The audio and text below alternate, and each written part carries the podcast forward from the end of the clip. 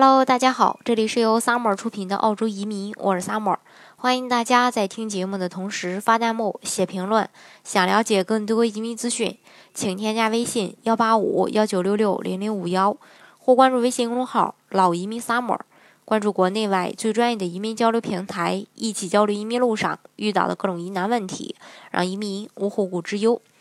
那作为世界名列前茅的福利大国，澳洲在生育方面，呃，这种。呃，福利的力度一直都是非常大的。那么具体是怎么样呢？今天呢，就跟大家来科普一下。澳洲政府呢，最多可以为准爸爸、准妈妈提供十八周的带薪产假的政策。那在这段时间内呢，准妈妈可以休这个休息的这个同时呢，还能获得同等的工资。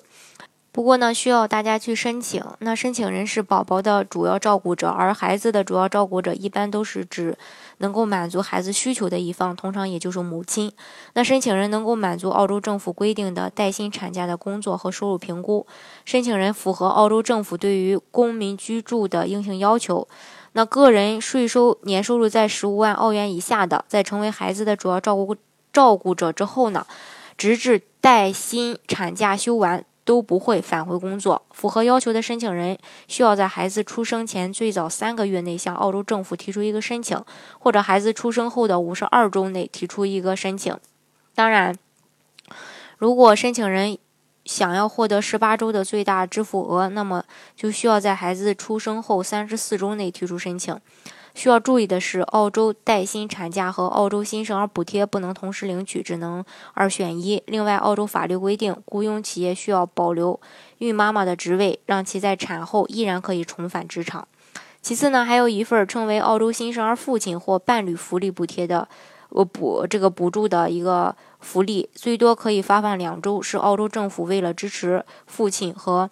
伴侣对于新生儿或者领养儿童的照顾，从而减轻家庭经济负担的一种政策，不仅照顾到准妈妈，还要为请请假照顾产妇的爸爸提供一些补贴，这个非常人性化。当然，同时也是需要申请的。那在新生儿提供照顾后，能够满足政府规定的父亲或伴侣福利资助的呃补助的工作和收入评估，在领取政府补贴期间，雇主不工作。或不支付工资，那在孩子出生或者刚刚领养的五十二周内，呃，提出一个申请，这就是关于这个澳洲的这个福利。呃，当然，移民澳洲的福呃这个呃方式呢也有很多，比如说幺八九幺九零技术移民，以及这个呃幺八六幺八七雇主担保移民，还有幺八八类的商业投资移民，幺三二的幺三二类的这个投资移民。